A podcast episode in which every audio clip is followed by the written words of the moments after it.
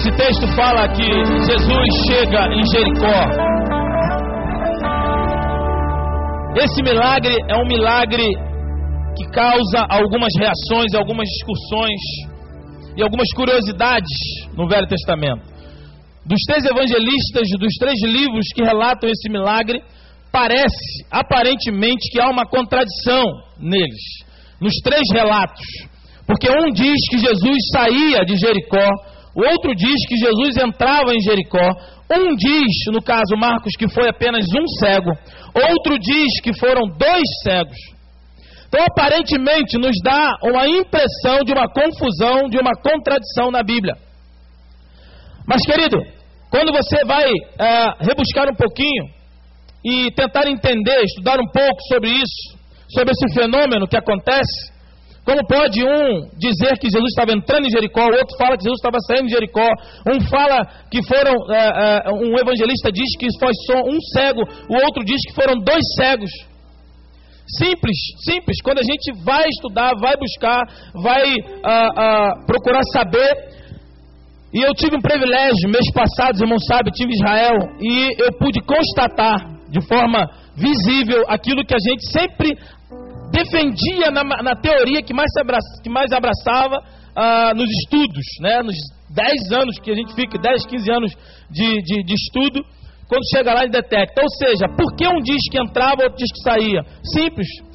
Porque existia, na verdade, o judeu não fala velha e nova Jericó, mas existe a velha Jericó destruída lá de Josué, que a ordenança de Deus profecia que não houvesse mais reconstrução. E me fale agora o nome, mas um rei tentou reconstruir e morreu. E tem a Jericó atual, que é essa Jericó que Jesus entrou e que está até hoje, uma grande parte dela, e que hoje está em domínio dos, dos palestinos. Que nós estivemos lá com muita rapidez, mas podemos ver muito rápido a cidade, mas domínio palestino. Acontece que um opta em dizer que Jesus estava entrando em Jericó e outro dizer que Jesus estava saindo. Certamente foi entre as duas. Entre as duas cidades, as ruínas estão lá até hoje. E certamente era ali no meio, no interregno. E como é que um diz, um, um evangelista como Marcos fala de um cego, o outro fala de dois cegos? Porque certamente foram dois cegos. Só que Marcos relata a experiência somente de Bartimeu. Porque um cego, um desses dois, realmente era, vamos usar uma expressão para a gente entender, um João Ninguém. Era literalmente um mendigo.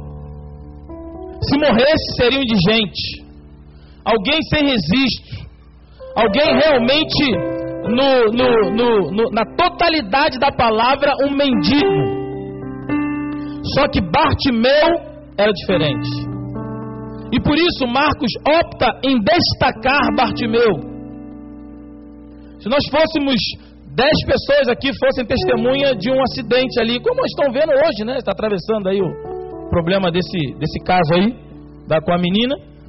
Cada um se fôssemos dez testemunhas oculares ali no acidente, no mesmo momento, e que uma semana depois cada detetive viesse questionar cada um de nós, eu acredito que teria por volta de, se não dez, mas muitas versões. Porque cada um ia dar um detalhe, ia ver algo de um detalhe que o outro certamente não viu. Melhor, se fôssemos escrever, teríamos dez histórias. Porque cada um iria colocar aquilo que fosse mais interessante. É a mesma coisa no Evangelho. Então, sem crise, sem nenhuma preocupação, sem nenhum sentimento de, de, de contradição na Bíblia, mas é só isso que aconteceu. Então, é um milagre de cara já curioso. E o que é mais curioso é a história desse milagre. A história dessa história. A Bíblia nos mostra que existia um homem por nome Bartimeu, filho de Timeu. Bartimeu era prefixo que denotava como filho. Então Bartimeu era filho de Timeu. O nome do seu pai era Timeu e não necessariamente o nome do cego seria Bartimeu. Possivelmente teria até um outro nome. Mas ele era conhecido, judeu valorizava a árvore genealógica, valorizava a construção do nome do seu pai. E para que isso acontecesse, para que o judeu, para que o Marcos pudesse colocar o nome, é porque havia Bartimeu era alguém de pedigree. Bartimeu tinha história. Bartimeu era alguém que estava como cego momentaneamente. Mas era um homem que tinha história. E por isso que eu disse: quando nós vemos o Bartimeu como um pobre coitado, como um ímpio, como um não crente, ou como um simples afastado, nós perdemos muito dessa palavra. Mas quando eu me coloco junto, entre, como, quando eu me coloco em Bartimeu, eu absorvo muito dessa palavra. Porque eu e você podemos ser circunstancialmente ou sistematicamente como Bartimeu. Aqui nos mostra nesse primeiro versículo de que Bartimeu ele tinha três características, ele tinha três é, conotações de um miserável. E ele grita isso: Jesus, tem misericórdia de mim. Jesus, por duas vezes, embora a versão diferencia compaixão de misericórdia. Jesus, tem misericórdia de mim. Quando alguém pede por ter misericórdia, é porque já reconheceu o estado da sua miséria. Quando Bartimeu clama a Jesus, Bartimeu era cego, mendigo, diz a Bíblia no texto, que são as três conotações da sua miséria. A Bíblia diz no versículo 46 que ele era cego, primeira, que ele era mendigo, segunda, e que ele estava sentado à beira do caminho. Diga, à beira do caminho. Jesus é o que? O caminho. Ele estava à beira do caminho, mas ele não estava distante do caminho. E é algo para nós refletirmos, porque estar à beira do caminho pode ser algo muito sutil e muito fácil de acontecer. É algo que pode acontecer a qualquer hora, com qualquer um de nós. Uma vez eu tinha acabado de chegar de uma vigília, e aí ah, meu pai, minha irmã, estava para viajar, e meu pai, quando eu cheguei na vigília às 6 horas da manhã, falou: Ah, então não vou não, vou continuar dormindo. Leva tua irmã agora na rodoviária. Falei, pô, tô cansado. Não, leva, fui embora. Quando voltei, eu botei o rádio Avenida Brasil vazia, sábado, sete horas, seis e meia da manhã. Eu voltando, fui para a pista do meio, fixei lá os meus olhos queimando de sono, fixei meus braços no, no volante, botei o, o, o, rádio alto e vim. Mas em um segundo, talvez um milésimo, que eu pestanejei, que eu fechei meus olhos, meu querido. Quando eu abri os meus olhos, eu estava a menos de um metro daquela pilastra, já na seletiva. Ou seja, eu já tinha passado pelos tartaruguinhas que ficam, eu não senti. Foi Deus mesmo. Deus mesmo. Eu morava aqui em Realengo é, na época. Exatamente, eu já estava quase à beira do caminho. Se não tivesse a muralha, certamente eu passaria. Então a Bíblia não diz, a Bíblia diz que Bartimeu não estava no caminho. A Bíblia diz que Bartimeu não estava distante do caminho. A Bíblia diz que Bartimeu estava, estava à beira, à margem do caminho. E aqui, nessa tríplice conotação da miséria, eu e você, nós podemos nos encaixar para absorver muito mais essa palavra. Porque a Bíblia diz que ele era cego, aí você diz: Não, eu não sou cego. Mas como o cântico fala, faça cair escamas dos meus olhos. Quando Paulo converteu-se ao Senhor no caminho de Damasco, a Bíblia diz que Ananias foi orar por ele e caiu o que? Escamas dos seus olhos. Você acha que Paulo estava cego? Você acha que Paulo era um ímpio naquele momento? Você acha que Paulo estava a, a, a milhas, anos-luz distante da vontade de Deus? Existem certos tipos de cegueiras que eu e você podemos acometer, podemos ah, experimentar, mesmo visualizando aquilo que nós já definimos em visualizar. A questão é o seguinte: quando esse cântico diz, tira as escamas dos meus olhos, será que ainda não há escamas para nós visualizarmos ou ganharmos a visão daquilo que o Senhor quer para nós? Será que nós estamos nitidamente com uma visão apurada em todas as áreas da nossa vida? Em, é possível em alguma área, tipo profissional, quantos estão bem ministerialmente, vêm à igreja, estão firmes, mas profissionalmente estão perdidos? Quantos bem em várias áreas, mas emocionalmente, o seu namoro, o seu noivado, o seu casamento, a sua vida acadêmica, perdido, gente que já, já saiu, entrou em três, quatro cadeiras e não consegue identificar o seu curso.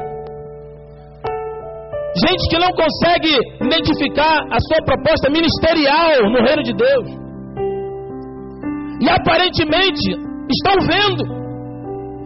Porque existe a margem, existem margem, margens do caminho em que eu e você podemos cair, podemos estar. E o que é interessante é que Bartimeu, ele reconhece isso. Bartimeu, ele identifica isso. Bartimeu, ele sabia que ele era um mendigo. E quantos mendigos espirituais há entre nós? Quantos que vêm e saem de nossas igrejas mas mendigam espiritualmente, mendigam emocionalmente, vivem uma vida de frangalhos emocional, de relacionamento. E por que não dizer, claro que isso afeta na vida espiritual. Bartimeu, certo dia, ele era, ele sabia, como cego, como mendigo, dependia dos outros, vivia de migalhas, vivia de ofertas, vivia de, de de dádivas, vivia, vivia de restos e vivia à margem do caminho. Essa tríade aponta uma vida em miséria, mas uma vida que reconheceu e que identificou isso a tempo. Porque quando ele estava em Jericó e Jesus passava, certamente ele já esperava esse momento acontecer porque ele sabia bem quem ele clamara naquela hora. Bartimeu cego e ele sabe, ele ouve dizer em algum, em algum local que já se levantou o Messias e que tem um tal de Jesus que está andando por aí curando os leprosos, expulsando demônios, fazendo sinais e maravilhas. E ele, como cego, ele só ouve dizer: Você não viu o que ele fez na Galileia? Você não ouviu dizer o que ele fez em Betsaida, o que ele fez em Jerusalém, o que ele fez em Cafarnaum, o que ele fez e ele está bem quietinho ali na esquina, à beira do caminho, só ouvindo isso. E num dia ele ouve um grande barulho, um reboliço de pessoas, um grande movimento, uma grande movimentação. E certamente é, Jericó era a cidade, primeira cidade na subida para Jerusalém, porque Jerusalém é uma subida. E é impressionante a sensação quando você vai subindo dentro do ônibus que você sente que é uma subida a Jerusalém. E Jericó é a primeira cidade que fica no pé dessa subida, ou seja, Jesus estava a caminho de Jerusalém. Jesus estava a caminho da cruz. Jesus estava a caminho da morte. E aí Bartimeu está ali e de repente ele começa a ouvir um barulho. E ele pergunta, em outro texto diz, ele pergunta: o que está acontecendo? Que barulho é esse? Você não sabe? O que, que é? É Jesus de Nazaré que está em Jericó. Aleluia. O mesmo Jesus, não só de Nazaré, mas do mundo inteiro que está aqui em Betânia hoje. E agora? E aqueles que não conseguem ver, mas podem ouvir, podem experimentar aquilo que ele já tem feito nesse culto, nessa reunião. E aí Bartimeu e diz: Onde ele está? Ele está lá na esquina, rua 4 com a rua 5. E certamente ele fica esperando aquele momento. Ele não poderia se deslocar, a multidão era intensa. E ele espera uma oportunidade. Bartimeu espera o um momento onde Jesus vai estar passando próximo dele. Não alcance da sua visão, mas alcance da sua audição e da sua voz. E quando o barulho vai aumentando, aumentando, aumentando, até que ele consegue ouvir os passos, as pessoas empurrando.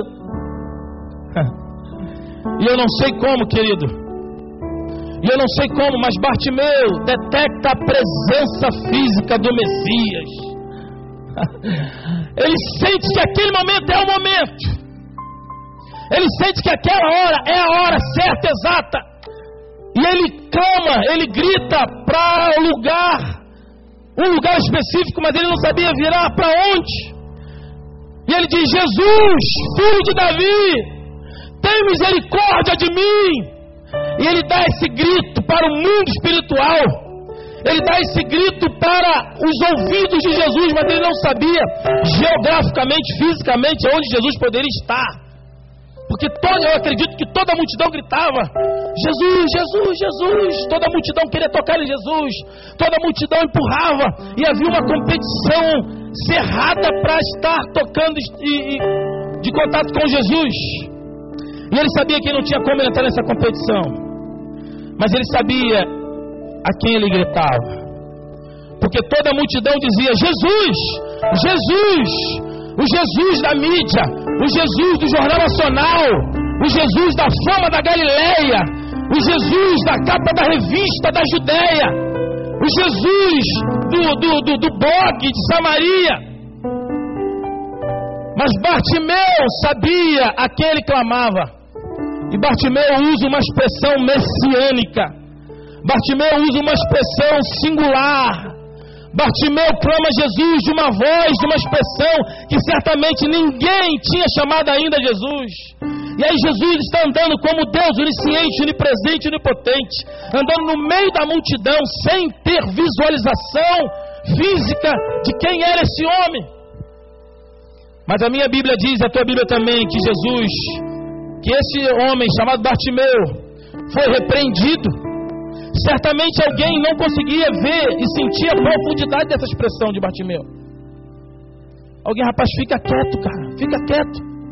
Que o mestre está passando, ele está passando aonde? Está passando aqui agora. E Bartimeu disse: Aonde? Do meu lado esquerdo ou do meu lado direito? Está aqui, do teu lado esquerdo, está passando. Eu imagino que Bartimeu agora gritou mais alto ainda. E ele diz: Jesus, filho de Davi, tem misericórdia de mim.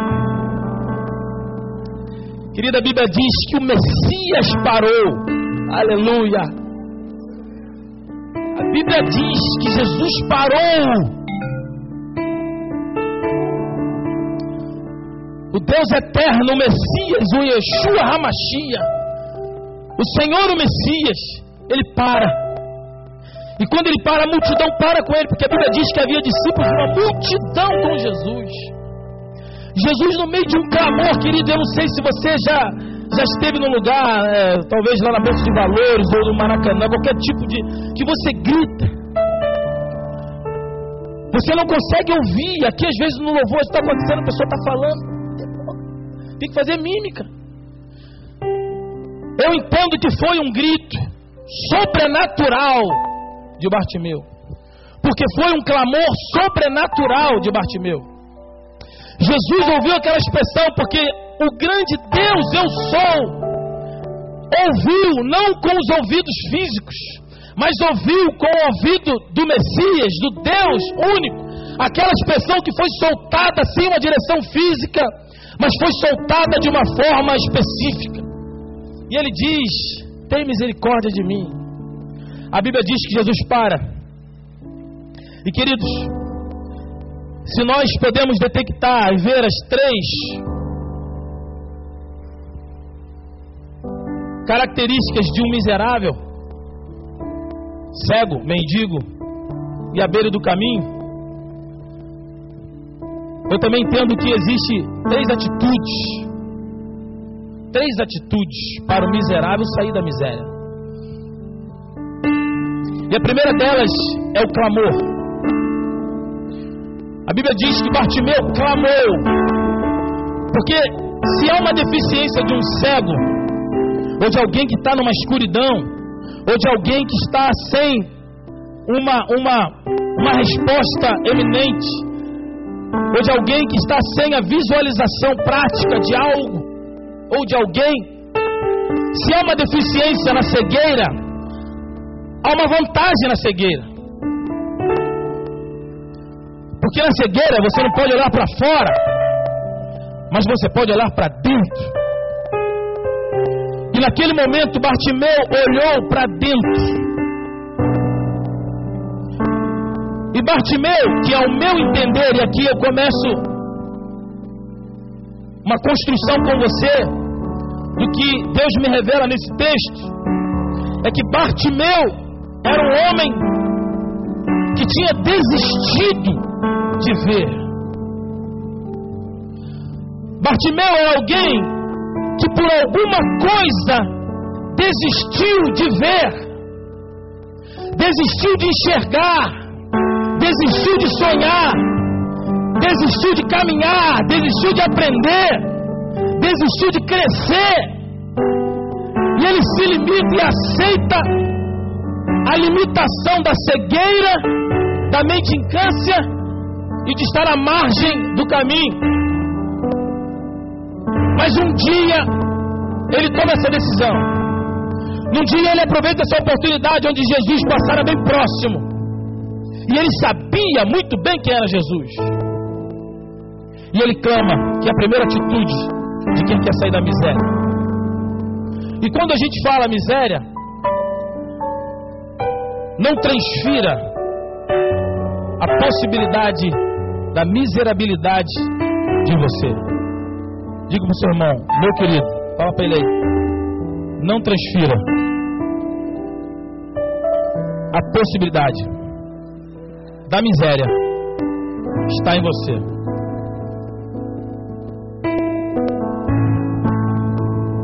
Porque em algum momento, em alguma gaveta da nossa vida, em algum canto na nossa mente, em algum relacionamento,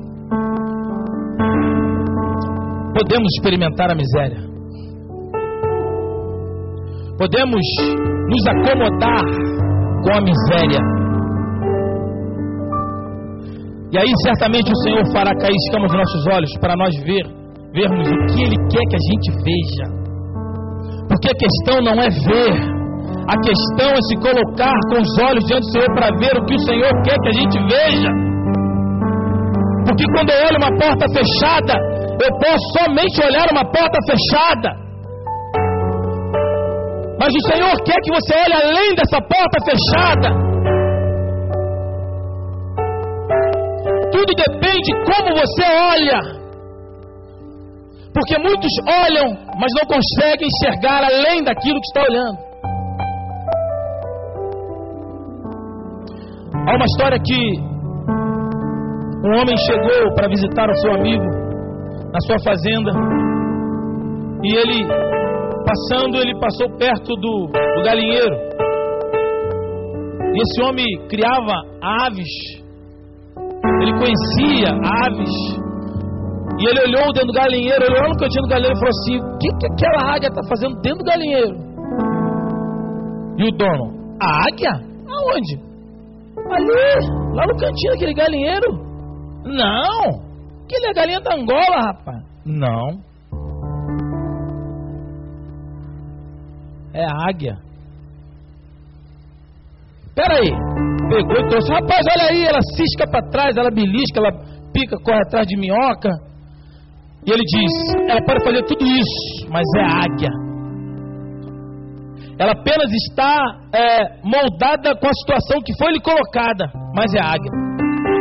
É águia, não é, não é. Falou, foi o seguinte: amanhã de manhã, deixa ela comigo. Pegou e aprumou suas asas, levou em cima de um cume de um monte e soltou. E ela bateu e caiu. E ele insistiu umas duas ou três vezes, até que as suas penas cresceram um pouco mais. E ele levantou o bico que pontou para o horizonte. No alto do monte, ele pegou ela bem firme e lançou bem alto. E ela bateu, bateu, bateu as asas, aprumou, voou e foi embora. E ele disse para ele: Rapaz, Águia sempre será águia. Por mais por pior que seja a circunstância no local, o que acontece é que muitas vezes há muitos crentes que foram feitos para ser águias de Deus. Foram criados para ser águias, para voar como águias, diz a Bíblia. Mas se acomoda numa vida no galinheiro. Se acomoda porque muitos estão ao redor ciscando para trás, e aí cisca para trás também. Mas águia é águia. Aparentemente, aquela águia, como galinha, naquele Naquele galinheiro, ela achava que seus olhos estavam enxergando. Porque o que, que ela via? Ela via a minhoca, ela via a vivita todo dia. Ela via as suas amigas ali, seus amigos, seu habitat natural. Mas quando alguém levou a águia num desafio, ela transcendeu a sua miséria. A questão é que Bartimeu entendeu isso e Bartimeu se lançou diante de Jesus. E a primeira coisa que ele fez foi clamar ao Senhor. E o clamor, querido, de Bartimeu, a questão do clamor, que é o primeiro passo de atitude para sair, o miserável sair da miséria, não é só pedir a Jesus por uma cura, não é só clamar e pedir ao Senhor que venha ao meu encontro, mas no clamor de Bartimeu, ele dizia quem ele era também. Porque não adianta chegar para o Senhor e pedir algo e se colocando de uma forma inconveniente. Pedir algo ao Senhor, clamar algo ao Senhor, mas não sabe quem você é. Pede um caminhão de areia, mas você não sabe dirigir nem um fusquinha.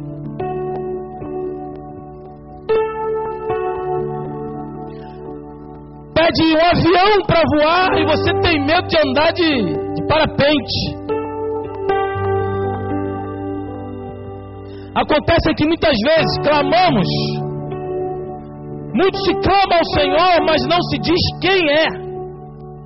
O clamor de Batimeu, não só ele clamou a Jesus como Senhor, como alguém que poderia vir sobre ele, mas Bartimeu reconheceu o seu ato, o seu momento de miséria.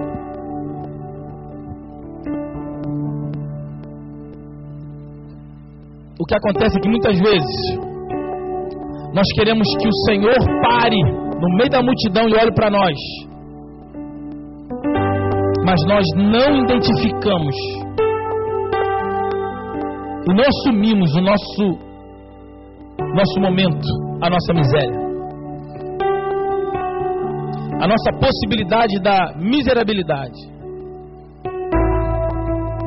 Eu sou miserável aqui. Senhor, aqui o Senhor tem que tirar as escamas dos meus olhos. Nesse ponto, eu sou miserável. Naquilo, nesse relacionamento com essa pessoa, no desafio que o Senhor já colocou para mim, ministerial, profissional, emocional. Deus já falou para para se lançar em algo e ainda não houve a disposição em Deus de assim fazer. Bartimeu clama ao Senhor, e no clamor de Bartimeu, ele não só pede algo, não só ele pede a, a cura, não só ele pede a bênção, mas ele se diz miserável. Tem misericórdia de mim. Ele diz, Senhor, cura a minha cegueira. Senhor, abre uma porta de emprego.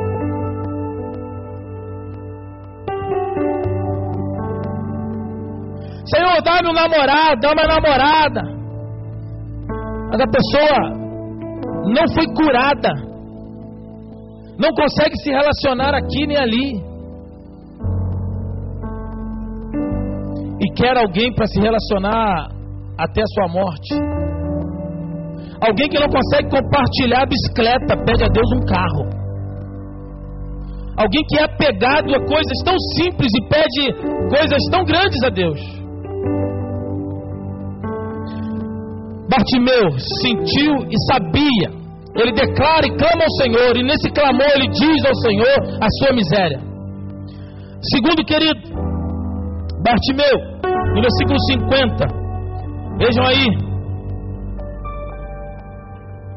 diz a Bíblia que ele lança de si a sua capa, levantou-se de um salto e foi ter com Jesus.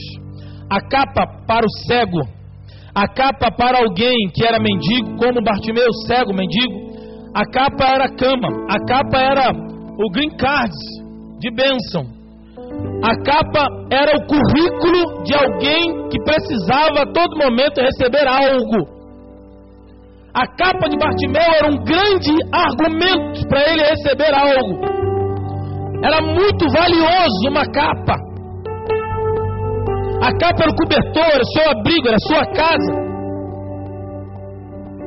A capa para Bartimeu, para um homem mendigo daquela época, era algo muito importante, era algo muito significativo para a cultura daquela época. E a Bíblia diz que quando eles chegam até Bartimeu, diz: Olha, um homem te chama, Jesus te chama.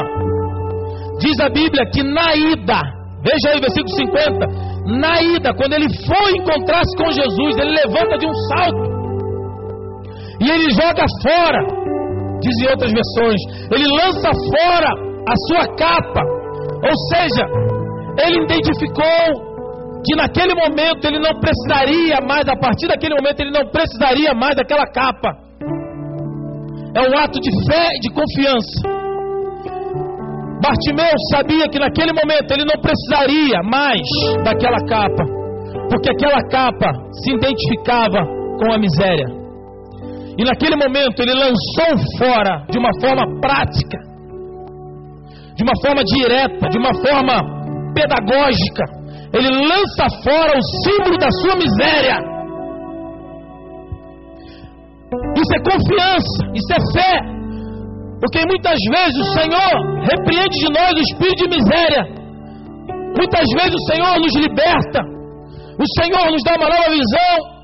E muitas vezes queremos relacionar com o Senhor ainda guardando as capas, guardando ainda no cantinho, que pode ser que de repente no deserto eu tenha a capa de volta, como subterfúgio, como um argumento, como um plano B. Mas quando o Senhor nos chama, quando nós nos dispomos a estar com Ele, é preciso, é necessário lançar fora todo o simbolismo dessa vida de miséria que agora é abandonada. Existe muito entre nós que abraçaram Jesus, mas guardaram no fundo da sua mochila sua capa, como um plano B, como um tempo de volta. Mas Jesus diz: para estar com Ele não tem plano B, para se estar com Jesus não tem volta. É por isso que Pedro, quando vê Jesus sendo preso, o seu mundo interior rui, Pedro fica desesperado naquele momento, ausência de esperança, porque Pedro entendia que Jesus sendo preso, ainda que um equívoco para nós, porque nós somos favorecidos pelo cumprimento da palavra, pela Bíblia hoje, cronologicamente nós estamos em vantagem na questão de Pedro. Então hoje é fácil para nós acusarmos Pedro. Mas para Pedro, naquele momento, o seu mundo ruiu, porque Pedro investiu todas as fichas em Jesus. Para Pedro não existia plano B. Para Pedro foi uma fraqueza, sim, mas fraqueza de alguém que é desespero, porque não tinha plano B. Porque diz a Bíblia que quando Jesus chamou Pedro, ele deixou seu, seu pai, seu barco, sua rede e os peixes. Pedro abriu mão de tudo.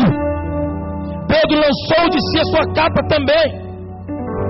Por isso que Pedro ruiu seu mundo interior ali e ele quer fazer algo fisicamente pela carne, porque ele estava destruído naquele momento. Bartimeu lançou fora a sua capa. A capa simbolizava a miséria. E naquele momento, na ida ainda, na ida, é aquela resposta que ele fala assim: olha, você pode vir, que a reunião está marcada e a audiência foi aceita. Você pode ir. Foi só uma declaração para Bartimeu, de que, ô Bartimeu, O homem está te esperando lá na sala. A audiência está de pé, está te esperando lá, pode ir. A única certeza que Bartimeu tinha é que ele iria ser atendido pelo Messias. Mas Bartimeu já sabia quem Jesus era, porque Bartimeu já sabia quem ele era. Bartimeu sabia quem ele era, o miserável. E ele sabe que todo miserável que chega diante de Jesus, como miserável, porque tem muito miserável que chega diante de Jesus se sentindo tal. Bartimeu sabia que todo miserável, quando chega diante de Jesus, como miserável, recebe de Jesus a misericórdia, recebe de Jesus a compaixão, recebe de Jesus o mover da parte dele. Porque diz a Bíblia que Jesus tinha compaixão. E essa palavra no grego é a palavra spragnis. Compaixão é movimento, mover as entranhas. Jesus sentia fisicamente as coisas. O nosso Deus é um Deus que tem alma, que tem sentimento. O nosso Deus é um Deus que chora, é um Deus que se alegra, é um Deus que abraça e sente calor. O cântico diz: Posso sentir o teu calor. É um Deus de paixão, é um Deus que tem misericórdia. E Jesus chama Bartimeu e Bartimeu entra na presença de Jesus. Aleluia. Aí, querido, vem uma expressão que Jesus faz, uma pergunta que Jesus faz para Bartimeu. O que queres que eu te faça, Bartimeu? Já parou para pensar? Você está diante do Messias. Porque quando a gente fala em Jesus, querido, e fala em Messias, talvez nós aqui, quem não conhece a, a, a, essa questão da valorização do Messias, a gente não consegue entender a grande. Pastor Denilson leu aqui o texto Isaías 61.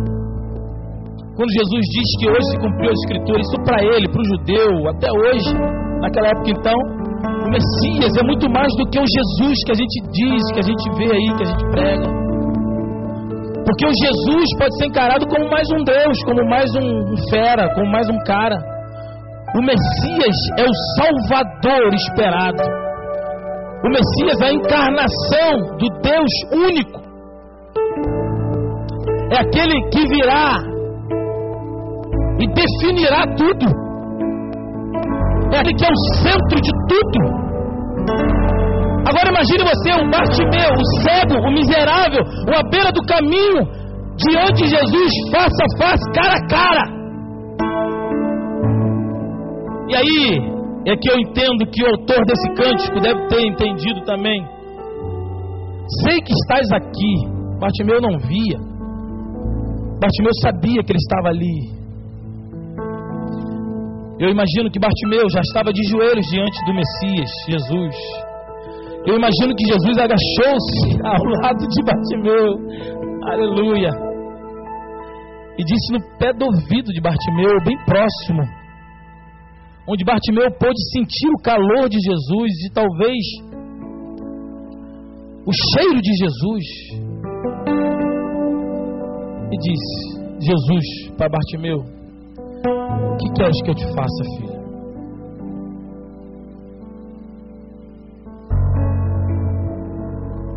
Eu não sei como você recebe, o que, que você pensa agora, o que, que passa na tua mente. Mas você tem dúvida de que Jesus já sabia qual era o pedido de Bartimeu? Você tem dúvida do que Jesus, com a sua onisciência, já sabia o que estava nos olhinhos, ainda que cegos de Bartimeu. Só que Jesus queria ouvir de Bartimeu a escolha. Bartimeu poderia pedir uma capa nova. Bartimeu poderia pedir uma bengala nova. Bartimeu poderia pedir uma casa. Senhor, eu vivo à margem, eu não tenho onde morar, uma casa para mim. Bartimeu poderia pedir uma cadeira, Bartimeu poderia pedir muitas coisas. Mas naquele momento Jesus queria deixar a escolha com Bartimeu e dizer: Bartimeu, quem é você, Bartimeu? Você está diante de mim, qual é a tua queixa?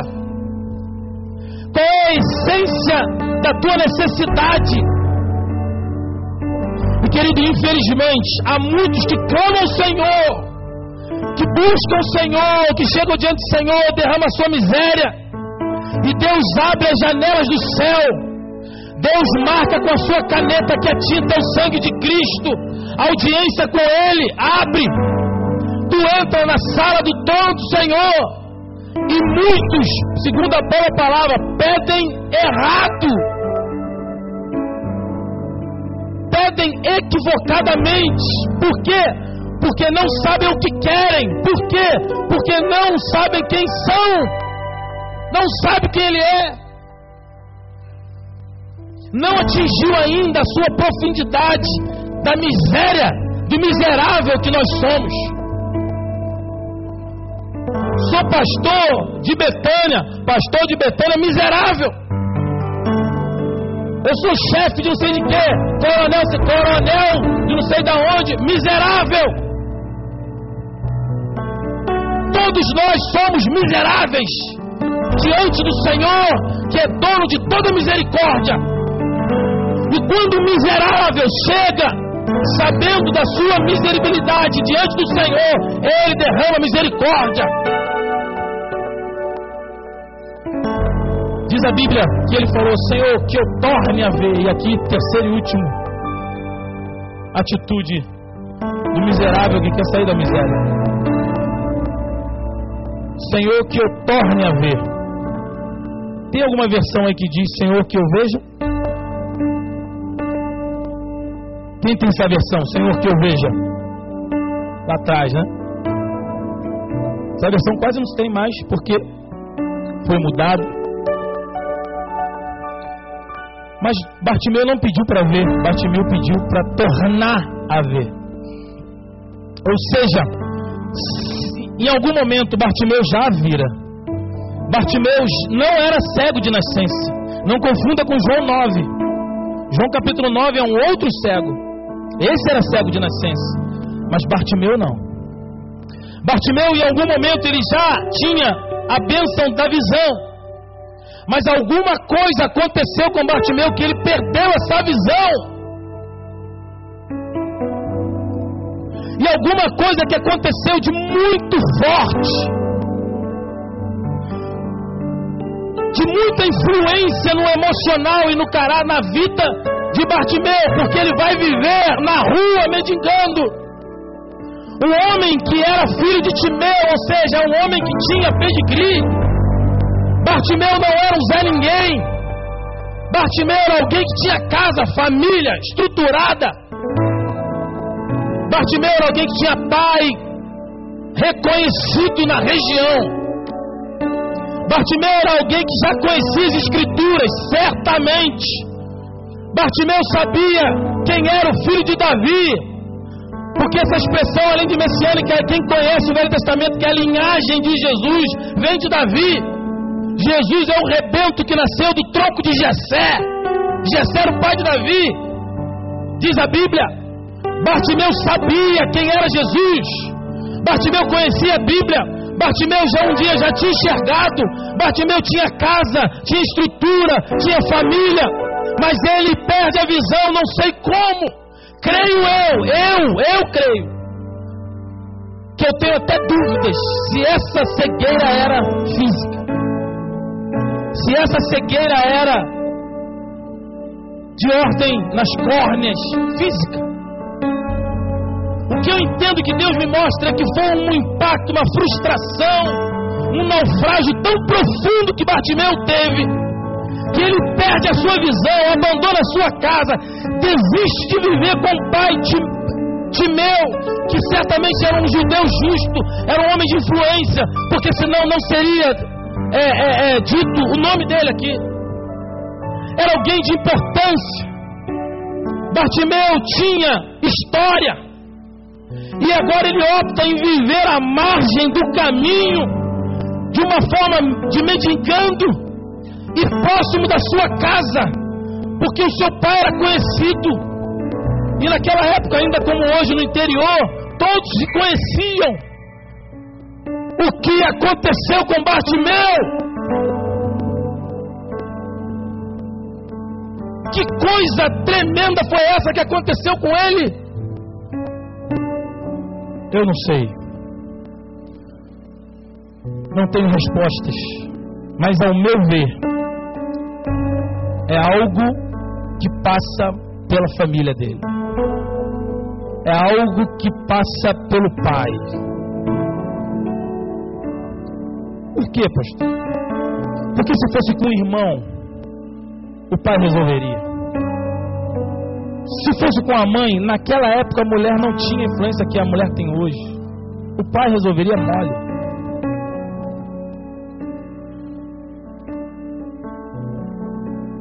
Eu vejo que é algo com o pai. Com o pai. Porque, meu querido, não havia motivo para Bartimeu sair da sua casa. Interessante que ele não foi para muito longe ele fica num lugar onde ele é reconhecido e o seu pai é reconhecido. Bartimeu mendigava não muito longe da sua casa. Bartimeu era alguém que estava mendigando, cego, dependente dos outros, optou em viver assim, porque desistiu de se encontrar com a sua realidade. Abandonou a sua bênção abandonou a sua vida, ele desiste de viver. Mas nesse momento, nesse encontro, quando Jesus, aí os irmãos podem entender comigo, que quando Jesus se ajoelha diante, do lado de Bartimeu, e fala no ouvido de Bartimeu, nos olhos de Bartimeu, porque Jesus não precisa de córneas, nem de retina, nem de íris,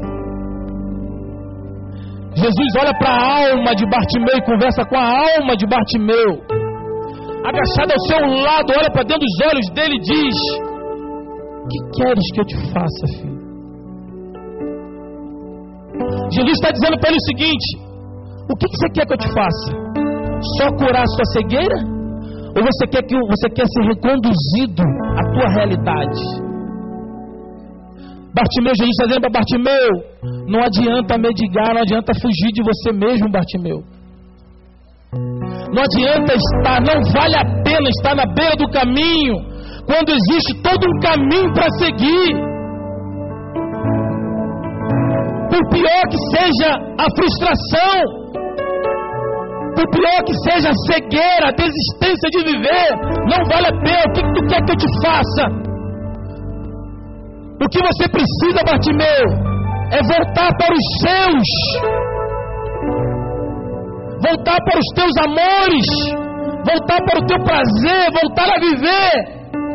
É isso que você precisa, Bartimeu.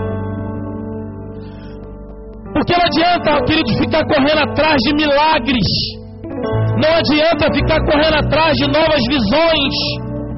De nada vai adiantar receber nova visão de um mistério se nós não nos posicionarmos em voltar a viver para a nossa realidade. Bartimeu, ele entende tudo isso, ele toma essa decisão. Senhor, que eu torne a ver. Quando Bartimeu diz isso, ele não está dizendo só ver fisicamente. Ele está dizendo, Senhor, eu quero um retorno da minha vida. Eu quero voltar a viver. Eu quero voltar a experimentar o que eu abri mão. Eu desisti, mas agora eu quero. E diz a Bíblia no versículo 52, veja aí. 52. Então Jesus disse: Vai, a tua fé te salvou. E imediatamente, imediatamente, ele o quê? O quê? Tornou a ver. Tornou a ver.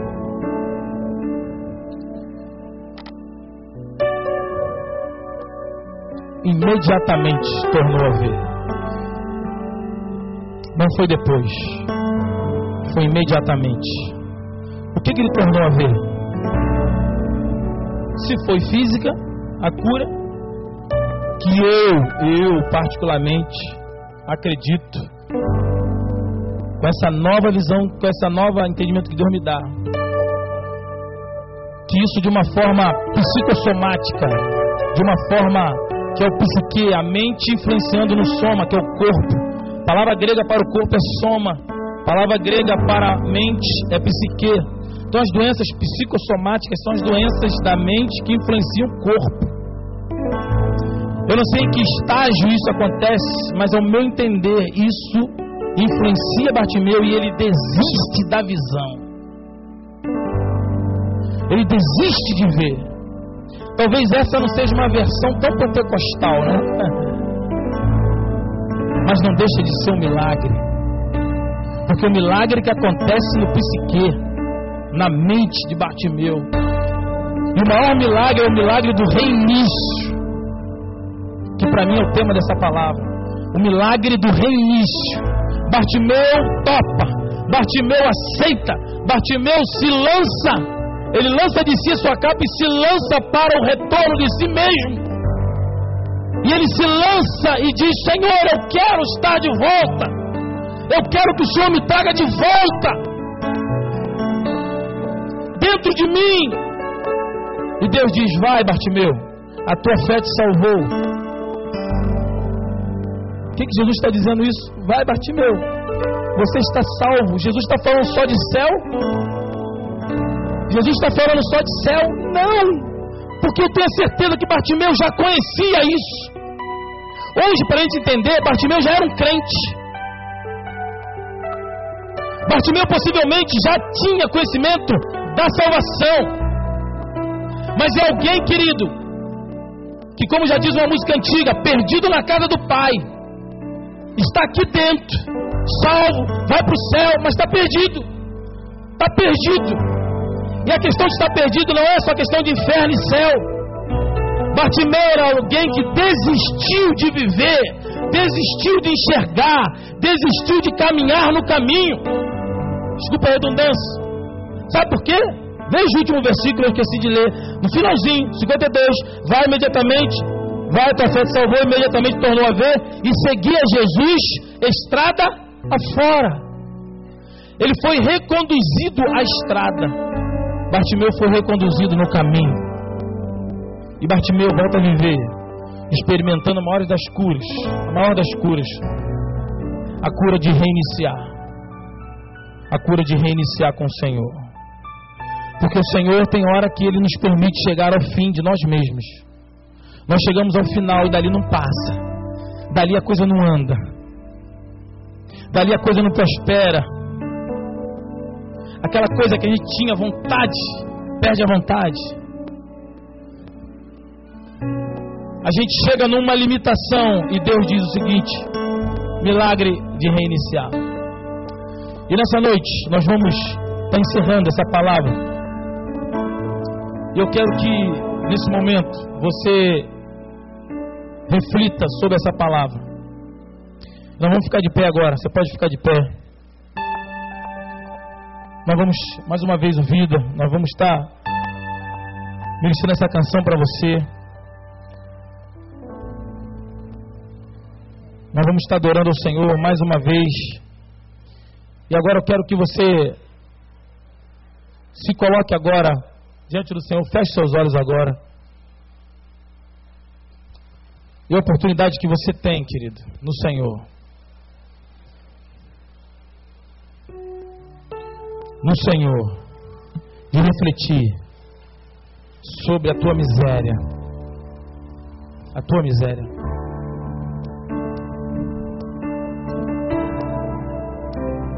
Que todos nós hoje somos Bartimeu. E nós queremos a cura do Senhor. E é preciso saber como você vai se colocar diante do Senhor. E nós vamos estar adorando o Senhor com essa canção. E eu não sei para quem foi essa palavra, a dimensão que vai estar chegando. Deus é o Deus que cura o corpo, a alma e o espírito. E eu tenho certeza que dá no meu coração é que Deus hoje quer curar algumas pessoas. E Deus é o Deus do corpo, da alma e do espírito. Até então eu via essa cura só como uma cura física, como um milagre. Mas hoje eu entendo que foi muito mais do que o físico, foi algo na alma. Eu tenho certeza que há pessoas nesta noite que precisam receber uma cura na alma.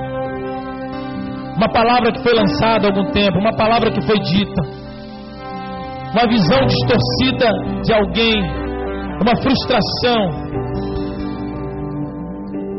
Eu entendo também que há pessoas que estão doentes no seu corpo também. E muitas vezes por carga dessa alma doente. E hoje, durante essa canção, nós vamos estar adorando o Senhor. E se você quiser se colocar diante do Senhor, nós vamos orar depois.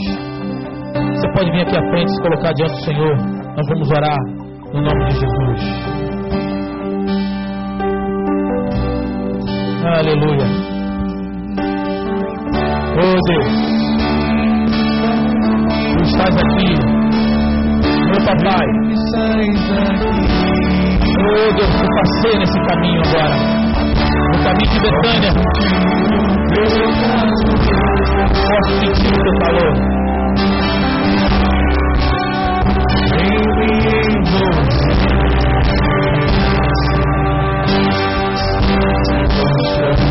Com teu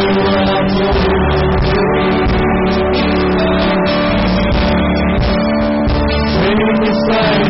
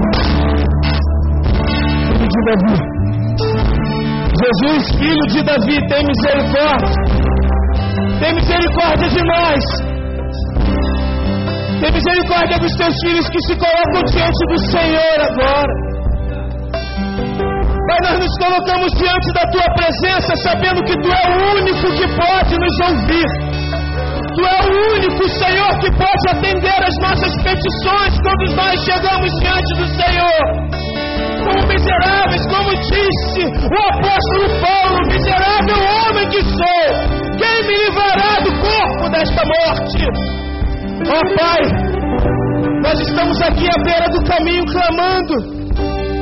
Tua palavra diz: clama a mim, responder-te-ei.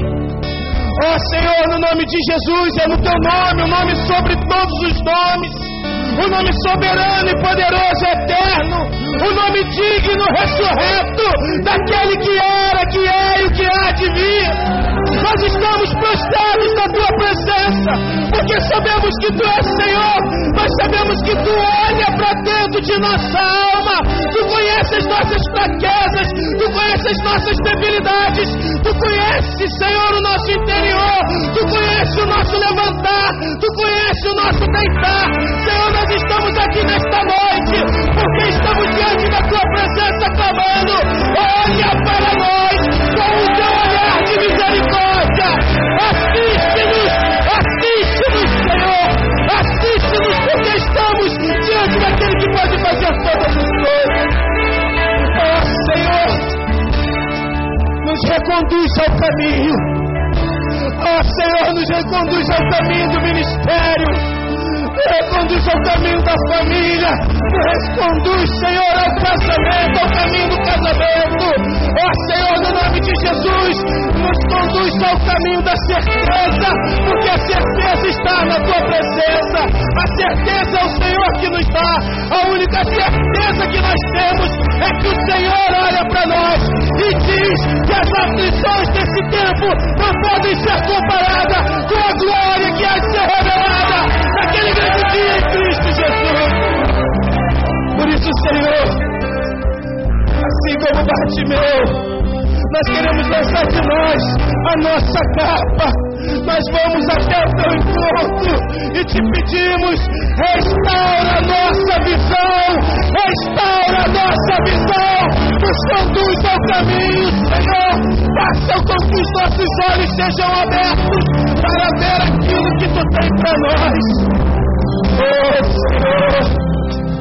Nessa hora, Senhor, em que nós nos prostramos, abre a nossa visão, para que nós possamos ver as tuas maravilhas, para que nós possamos ver além daquilo que nós podemos imaginar.